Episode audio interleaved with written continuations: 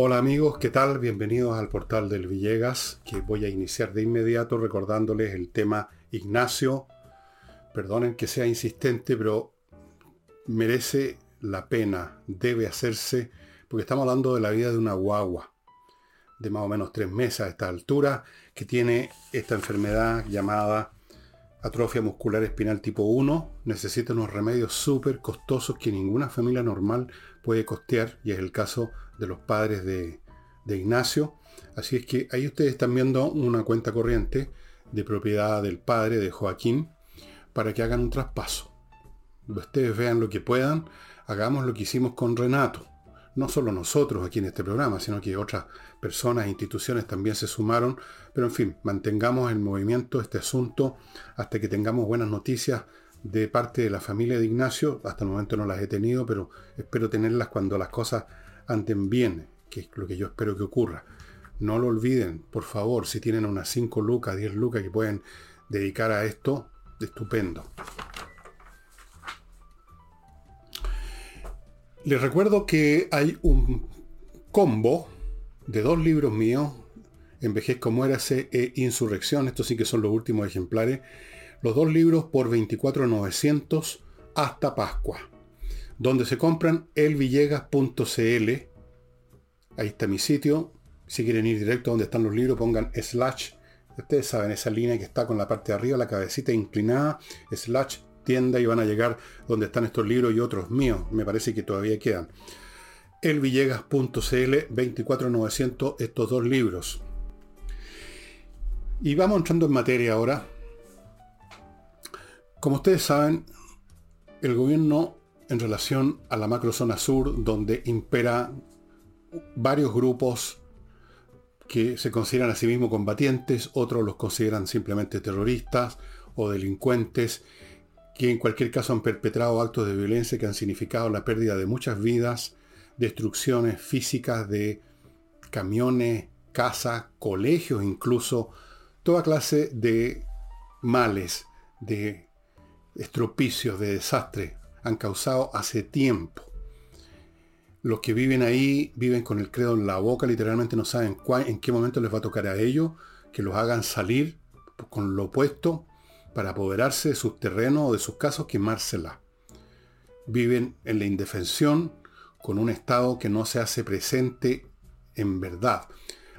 A regañadientes se sumó a los estados de excepción que en definitiva no han logrado parar gran cosa han logrado quizás detener algunos actos incendiarios contra camiones, porque básicamente las Fuerzas Armadas están en las carreteras, pero se han seguido cometiendo montones de, actos violentos con muerte. Eh, las tropas en ese estado de excepción están llenos de restricciones. Ya sabemos qué clase de gobierno tenemos. Bueno, ese gobierno que es incapaz de actuar de verdad, tiene un proyecto, un plan que se llama, y esto parece chiste, es surrealista, Buen Vivir. Buen vivir, ¿qué tal? Me parece tan, no sé si es realismo mágico, surrealismo, que me he tentado de recomendarles a ustedes, porque tiene que ver, como ya van a darse cuenta, que entren a YouTube y escriban en el buscador arriba la siguiente frase, la tierra del encanto. La Tierra del Encanto. Les voy a contar antes que lo hagan, antes que vayan a YouTube y pongan La Tierra del Encanto de qué trata. La Tierra del Encanto es un corto en colores que se filmó en 1937, probablemente encargado por una empresa de turismo, no sé si chilena, norteamericana, creo que norteamericana, y consiste en mostrar algunas cosas de Chile, de 1937. Entonces llega un barco con pasajeros que están claramente de vacaciones, los han mostrado tirándose a la piscina al barco, 1937, todavía no empieza la Segunda Guerra Mundial. Llegan a Valparaíso, muestran viñetas de Viña del Mar, muy hermosas. Qué lindo estaba Viña en esa época, en algunos sectores que uno reconoce perfectamente, está mejor que ahora, más arbolado que ahora. Después hay unas viñetas de Santiago, otras de la región de los lagos, aparecen unos grupos de mapuche, muy bien vestidos, muy, muy refinados, se ven, bastante producidos diría yo. Y La sensación que uno tiene cuando ve este corto, La Tierra del Encanto, que obviamente es para promover los viajes turísticos a Chile en 1900, recuerdo, repito, perdón, 1937. Uno tiene ganas de subirse una máquina del tiempo e ir a esa época, a ese Chile que se ve tan prolijo, tan nítido, los edificios, muestran algunos edificios del centro Santiago, como el Club La Unión, impecables, ninguna raya en los muros, la gente bien vestida caminando por las calles, todo bien, todo limpio, todo ordenado, todo agradable. Obviamente que es un corto para promover el turismo, no es un documental sobre las realidades de Chile de 1937. Algunos de esos elementos yo los alcancé a conocer en los años 50 algunos de esos elementos todavía eran reales en 1937 y seguían siéndolo en 1950, 60, más o menos hasta esos años. Es un Chile que está en otra dimensión. Es naturalmente un Chile que para los que conocimos, no necesariamente ese Chile de 1937, no debe quedar nadie vivo de esa época.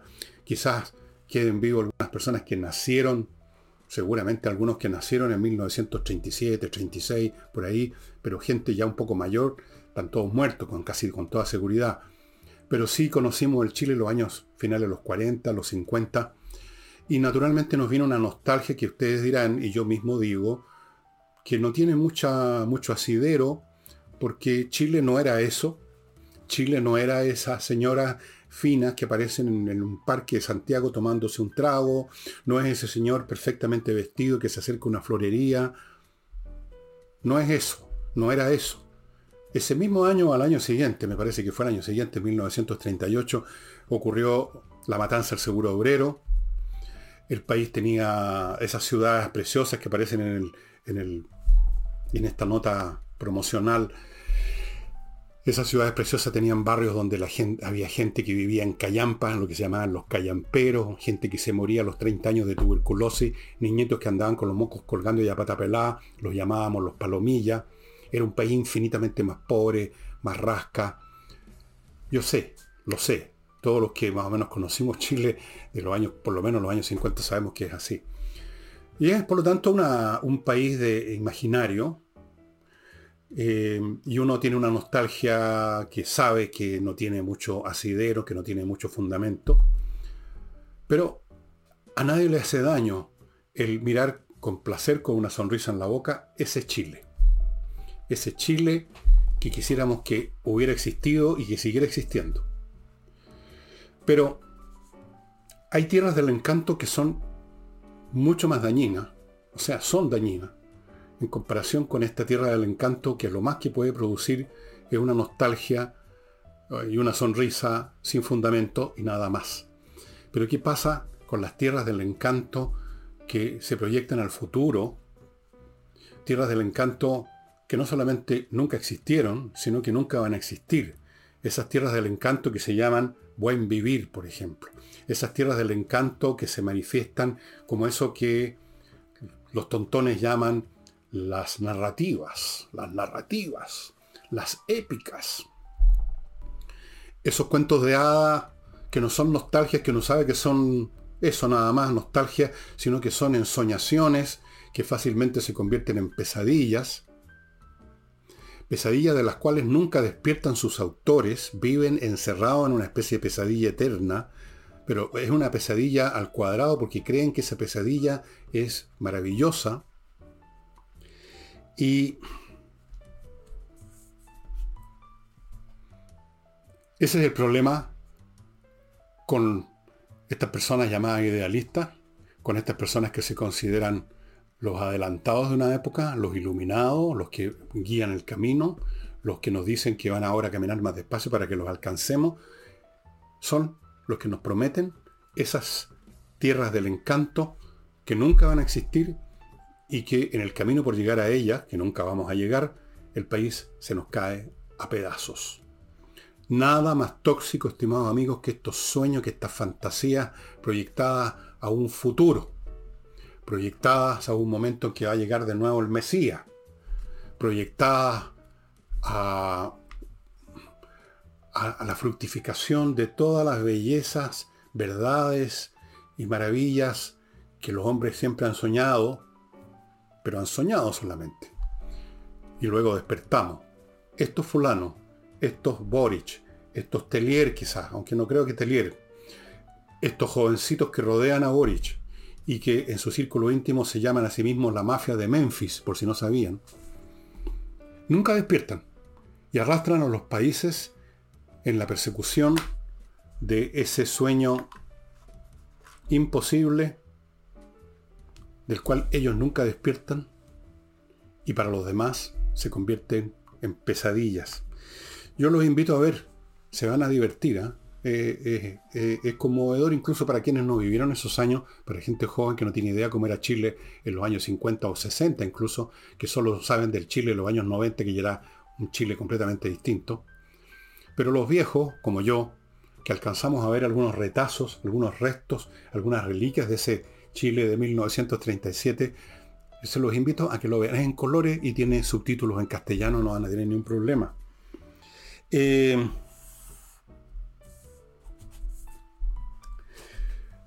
Otra cosa que, que esas imágenes que son obviamente producidas, fabricadas en una maqueta de un Chile que nunca existió, pero que señalan algo que sí existe y que sí todos hemos vivido, y es esta ilusión de que las cosas desastrosas no ocurren porque el día a día sigue siendo igual al de la semana pasada, que la rutina nunca va a ser interrumpida por el desastre y por el caos, y sin embargo, como lo vimos en octubre del año 19, sí ocurre, como lo vieron los habitantes de Ucrania, sí fueron invadidos y sí les están bombardeando sus casas y los dejan sin energía y matan a su gente, sí, como dicen los gringos, shit happens. Eso es un aprendizaje que de una cosa tan obvia y sin embargo hay muchos que nunca la han hecho.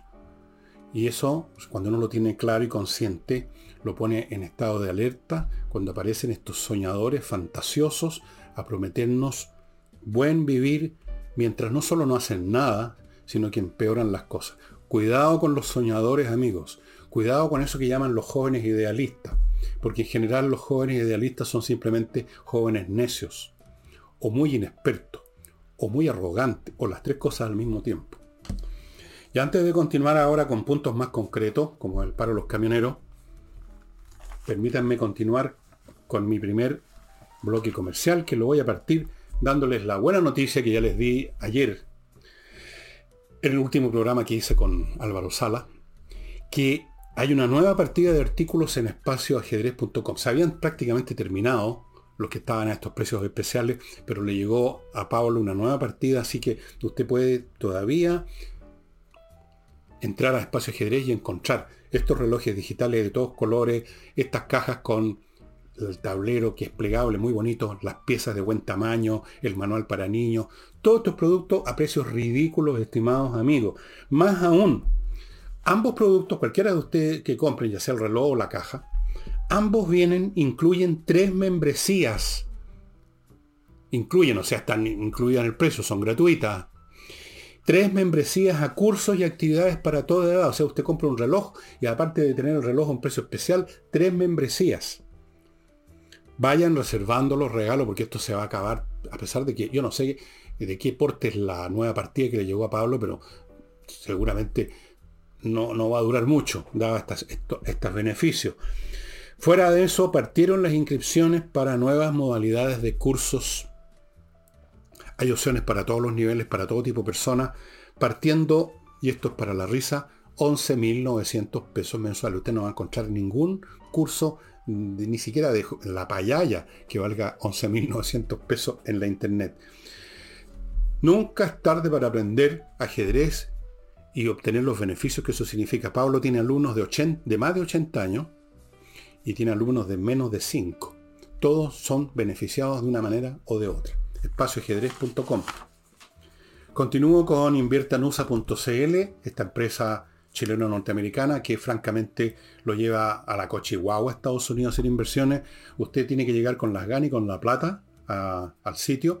Ahí le van a ofrecer miles de franquicias cientos de oportunidades inmobiliarias en todo el territorio norteamericano, le abren cuenta en bancos norteamericanos, le consiguen crédito, le pueden conseguir la visa residencia, lo asesoran, lo ayudan a constituir empresas comerciales en Estados Unidos, todo, todo, todo, todo, todo en inviertanusa.cl. Continúo con Fastmark, un courier que desde Miami le trae a Santiago por vía aéreo marítima lo que su empresa necesita en las condiciones más adecuadas para usted que puede ofrecerle una empresa chilena, porque Fastmark es una empresa chilena, conoce por lo tanto el mercado chileno, conoce las necesidades de las empresas chilenas, así que es el courier que a usted le conviene. Fuera de eso, atiende también servicios de paquetería, o sea, lo que usted como individuo quiera encargar, aunque sea solo una vez en la vida, un solo objeto, se lo van a traer. Continúo con Hey, el corredor inmobiliario más rápido de Chile. En tiempos difíciles como estos hay que ponerse en manos de los mejores como nunca antes. En tiempos normales usted, cualquiera más o menos, le puede vender su, casa más, más rápido, más despacio. En tiempos difíciles hay que ponerse en manos de los mejores. Ángel Hey. Y no olviden amigos los calores que se vienen, que ya están llegando, que ya llegaron. Y les cuento que ya la cantidad de gente que se está poniendo en contacto con miclimo.com es muy grande y esto significa que desde el momento que usted pide el producto hasta el momento que se lo instalan empieza a alargarse el plazo. Obviamente hay un tope de la cantidad de equipos de instalación, de mantención de Miclimo. Amigos, la mejor climatización para toda época del año. Bueno, vamos al, al tema de los camioneros. El paro continúa, eso es lo primero, por lo menos continuaba hasta el momento en que estoy grabando esto domingo en la tarde. Continuaba. Tuvieron reuniones con el gobierno y el gobierno ofreció en un momento dado congelar el precio del petróleo hasta por 3, 4 meses, creo que 3 meses nada más, pero no aceptaron más allá de eso Tampoco aceptaron retirar las querellas que ya, por ley de seguridad interior del Estado, que ya llevan 17, creo que son 17 camioneros detenidos. No aceptaron nada de eso y por lo tanto el paro continúa. El gobierno ha hecho cosas más o menos novedosas. Eh, ha integrado a, estas llamadas mesas de negociación a la, a la Confederación de la Producción y el Comercio porque el gobierno está en la postura de que esto es un tema por así decirlo, privado los camioneros, un tema que les compete a ellos con sus contratantes, que no les suben las tarifas a pesar de que subió el combustible y que esto no es un tema de Chile. Yo no entiendo ese argumento porque no puede haber ningún tema que sea más de Chile que algo que tenga que ver con los camioneros que son los que transportan las mercaderías que hacen funcionar el país. Trata de acotarlo como un tema entre privados. Entonces, para ayudar en eso, han puesto a la CPC, cuyo presidente, el señor Sutil, está cada vez en una postura más contraria a los camioneros, porque obviamente ellos quieren seguir haciendo sus negocios de siempre. Y mm, la señora Uriarte, que parece ser una mujer que cada vez toma más iniciativa en el gobierno y que supuestamente representa, desde el punto de vista por lo menos de los termocéfalos, el viraje, yo no sé de dónde vio ese viraje, el viraje del gobierno hacia, hacia la hacia una izquierda más de centro. Esta señora Uriarte, que está metida en todas, aparecen todas, ha dicho que aquí hay grupos de camioneros, grupos de camioneros, dijo, con una ambición desmedida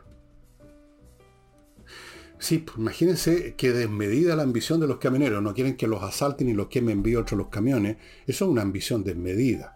Es una ambición desmedida poder circular con las carreteras sin que lo detengan y les roben todo. Es una ambición desmedida querer funcionar sin que cada viaje salgan más los costos que los beneficios por el costo del combustible. Son ambiciones desmedidas, a juicio de la señora Uriarte.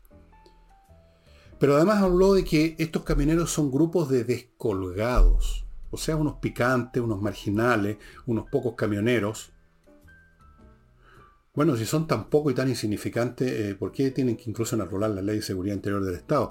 Y yo quiero reiterar aquí un punto que hice ya y que yo creo que todo el mundo está haciendo en el sentido que es el colmo, que es vergonzoso que el gobierno use y aplique ley de seguridad interior del Estado contra camioneros y no la aplica y no hace nada con respecto a quienes matan gente en la macrozona sur. Es increíble.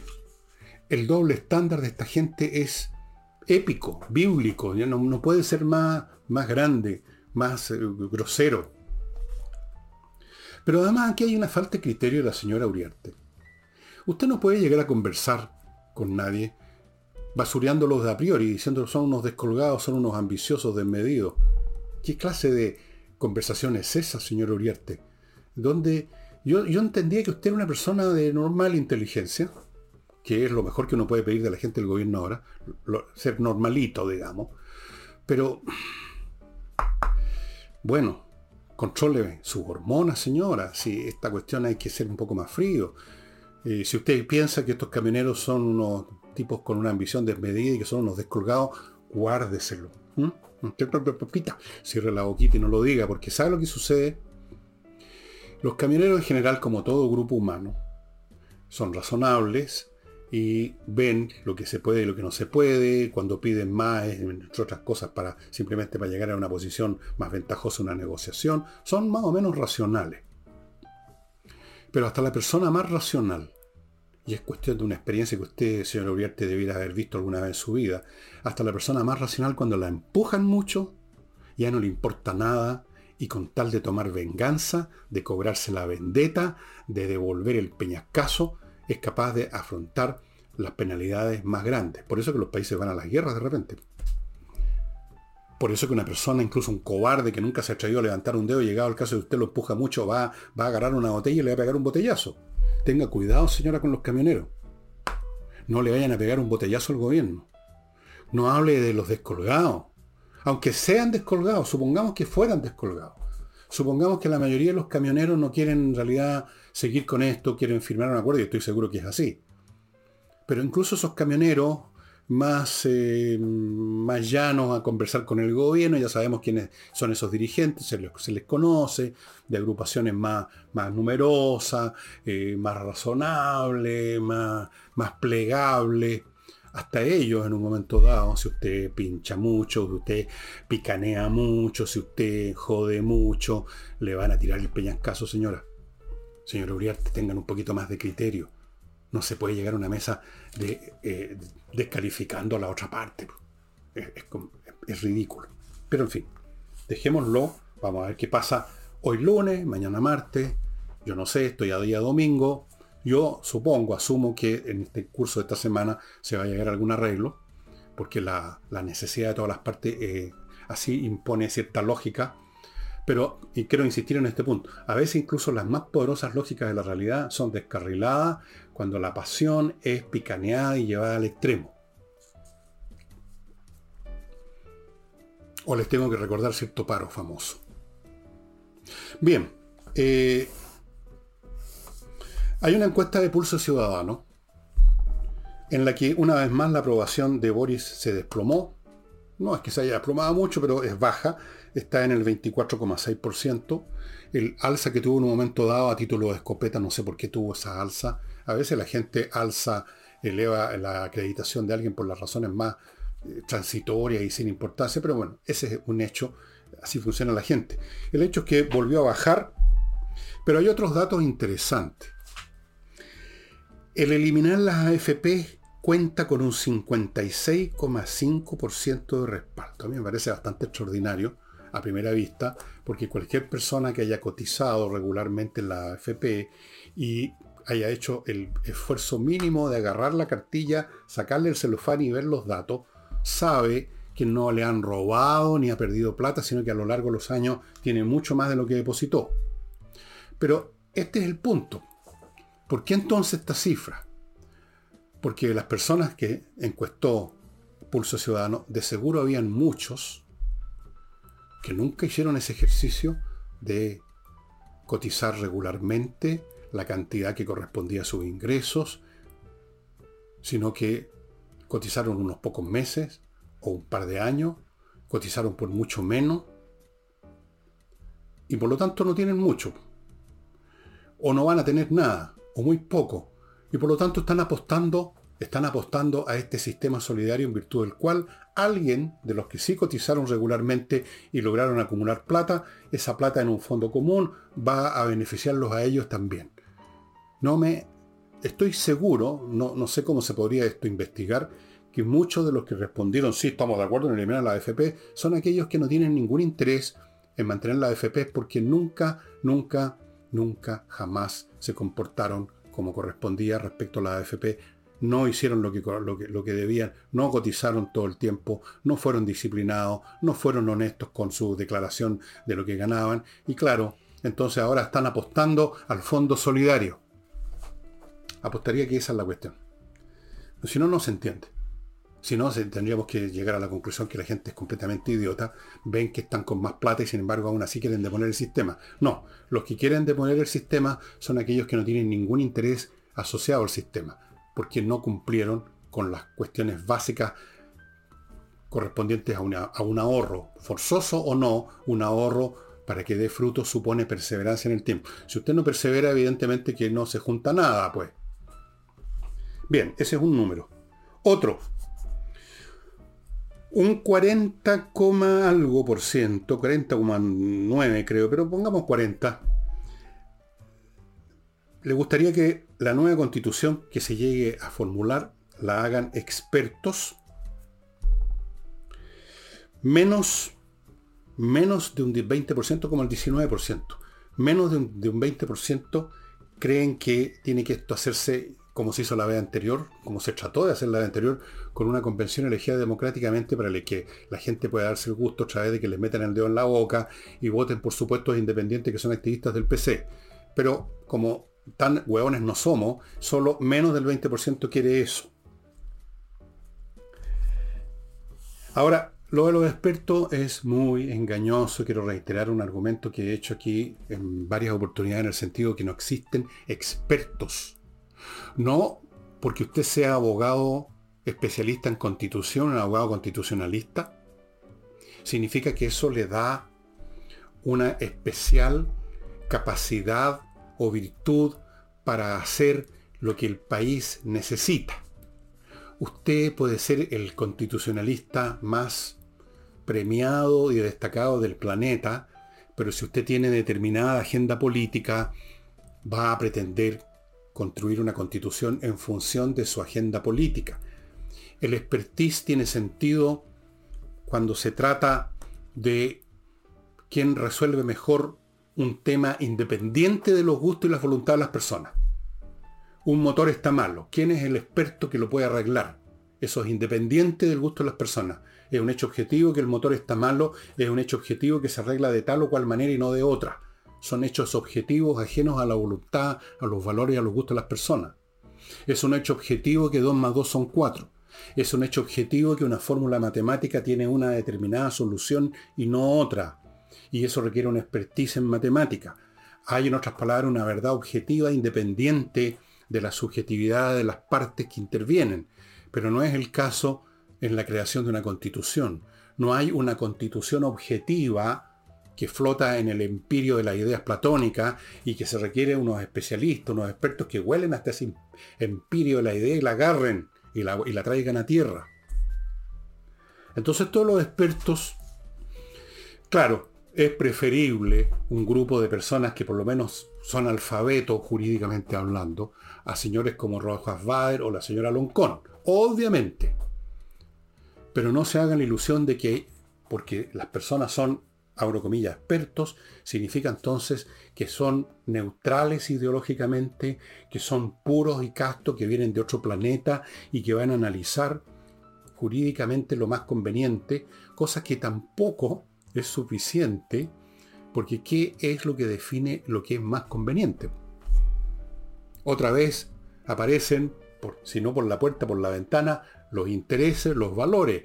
¿Qué es lo que es más conveniente? Depende de cuál es su valor, de cuál es su objetivo, y ahí se decide si conviene o no conviene tal o cual cosa. Están un poco más atrás, un poco más ocultas, pero los fines políticos están presentes de todas maneras. Ojo con eso. Pero en fin, de todas maneras es un paso. Es mejor. Y de hecho, eh, este grupo de amarillos por Chile están precisamente promocionando la idea de que en el Congreso se elija un grupo de personas que, expertos, no sé qué expertos hay en el Congreso sobre estas materias, yo no, lo único que he visto es una especie de prontuario de gente en el Congreso, pero vamos a suponer. O los elijan de otro lado, no del Congreso, sino que elijan, vayan a otro planeta a buscar a los expertos. No sé cuál es el mecanismo para elegir de dónde saldrían esos expertos. No, no lo tengo claro. Don Jorge Burgos, a propósito de los amarillos por Chile, porque se sumó a este partido, Jorge Burgos era un conocidísimo dirigente de Movimiento Cristiano, se salió como tantos otros dirigentes de esa embarcación ya hundida y deshecha en el fondo del olvido que es la democracia cristiana. Don Jorge Burgos dijo que Chile no necesita otra convención. Claro que no, lo último que necesitamos es otra convención. Lo último que necesitamos es otro grupo de ignorantes, fanáticos, sectarios, arrogantes, votados a macanúo, que quieran echar abajo el país. Ya tuvimos ya esa experiencia y afortunadamente el país ahí al menos recuperó un poco la razón y, y al menos dos tercios dijeron no, no. Claro que el gobierno todavía no escucha ese no, pero el gobierno sigue siendo un traspiés un traspiés y siguen insistiendo, y desde luego sigue insistiendo el señor Tellier, que se opone brutalmente a la idea de que exista un grupo de expertos elegido por el Congreso. Ahora, el caso Tellier, yo no sé si vale la pena examinarlo, pero antes de ver si vale la pena o no examinar el caso Tellier y por qué él y los demás comunistas están en esa postura, permitidme ir a otro bloque. Amigos, kmmillas.cl, el lugar donde le van a comprar sus millas acumuladas por sus vuelos, esas que usted no va a usar y que en cualquier momento desaparecen, porque las empresas las aéreas las borran, vaya a kmmillas.cl y se la van a comprar a buen precio. Convierta ese número que no significa nada ahora en el número en, en, billetes que sí significan bastante. Continúo con actualiza tu reglamento.cl, un grupo de expertos que están en esa dirección internet para actualizar el reglamento de su edificio, su condominio, ponerlo al día en relación a la nueva ley que existe sobre eso. Hágalo ya, el plazo se está terminando, es obligatorio y no es tarea fácil y por eso es que existe este grupo de expertos, si no, no se habría formado. Actualiza tu reglamento.cl. Continúo con otro eh, de abogados, salinasyojeda.cl, especialistas en temas civiles. Especialistas significa que se dedican exclusivamente a temas como esos, que son la mayoría, entre paréntesis, que pueden afectar a personas normales, decentes, ciudadanos, no criminales. Ellos no atienden casos criminales, penales, ni atienden casos laborales. Casos civiles, son expertos, tienen una larga experiencia y una muy buena tasa de éxito. Póngase en contacto con ellos en salinayojeda.cl. Y no olvidéis, amigos, compreoro.cl otro sitio en internet, todo está ahora en el internet, donde usted puede comprar lingotes de oro o monedas de oro y lingotes de plata, ambos con un 99,9% de pureza certificado por la Universidad Católica. Tener metales preciosos en las manos es una póliza de seguro, porque usted desde luego la tiene en sus manos. No está flotando en algún lugar, en alguna bolsa electrónica, lo tiene en sus manos como objeto que usted lo traslada donde quiere, lo vende cuando quiere, cómo quiere, a dónde quiere y a quién quiere. Y todo el mundo va a estar contento y feliz de comprarle oro y plata porque no hay ningún problema con el oro y la plata. Son valores intrínsecos y siempre lo han sido. Compreoro.cl, ahí están las direcciones para adquirir. Una en Santiago, ustedes están viendo la dirección. ¿Cómo se llama esta cuestión? Alonso de Córdoba 5870. Otra dirección es en Iquique, en la zona franca. Bien. Eh, ¿Qué pasa con Telier? ¿Por qué está en contra de Telier de esta cuestión? Bueno, porque Telier es comunista. Telier es comunista y significa que es feligrés de una religión, que tiene ciertos dogmas y como todos los dogmas no cambian. Así como los cristianos esperan, o algunos cristianos por lo menos esperan el, el segundo advenimiento de Cristo, y esperan el juicio final, y esperan un montón de cosas de ese tipo, y siempre las han esperado y las van a seguir esperando. Tellier y los demás comunistas vive encerrado en un mito embalsamado, el mito de la izquierda de que esa entidad satánica llamada capitalismo se va a desplomar un determinado día, así, una cosa como de película. Va a haber un derrumbe y si no hay un derrumbe por su cuenta, ellos tienen que empujar un poquito para que se produzca. Va a ser una especie de día del juicio final.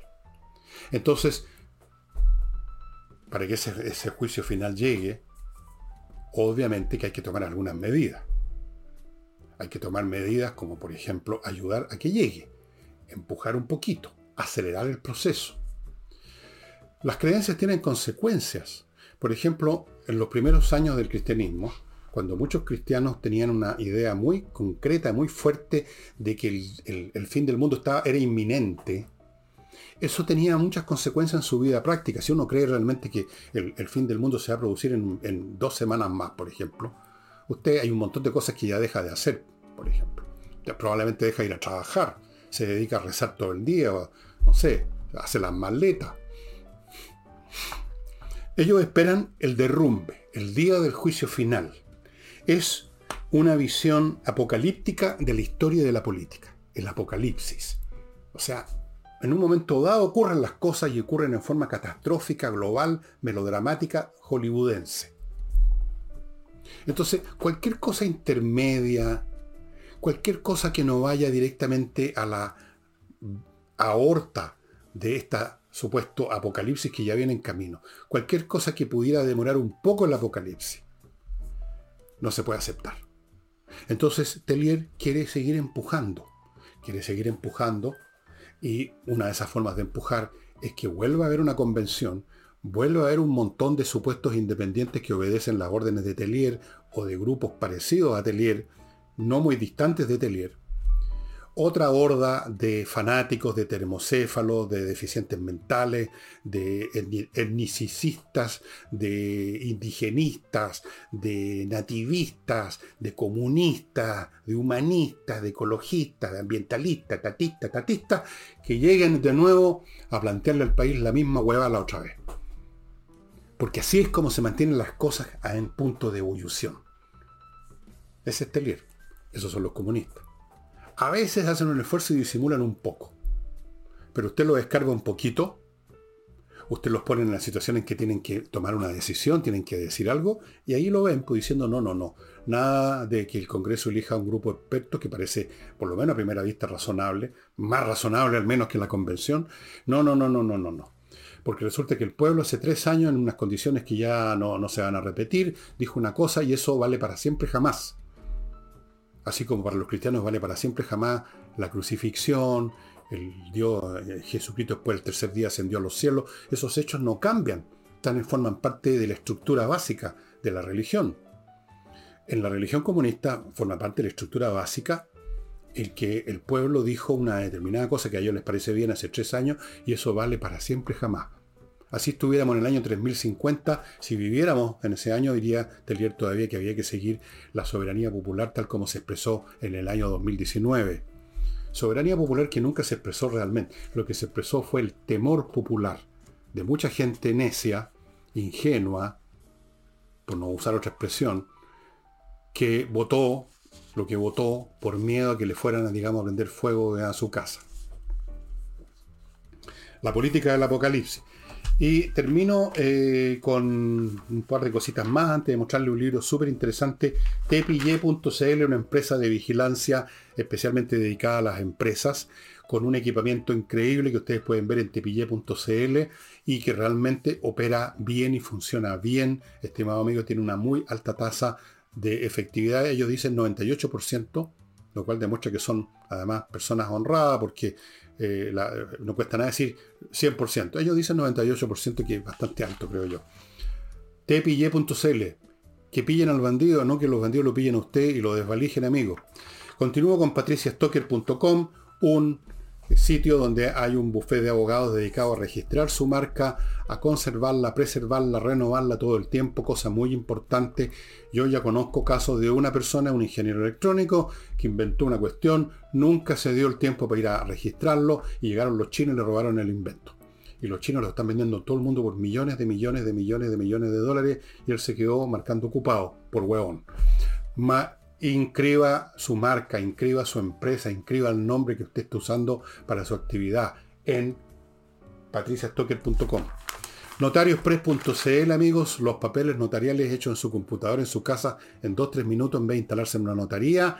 Solo tiene que ir a la notaría después que despachó los datos que le piden en el computador, en notariospress.cl. Tiene que ir a la notaría a firmar y a retirar el papel, cosa de unos pocos minutos y no de horas.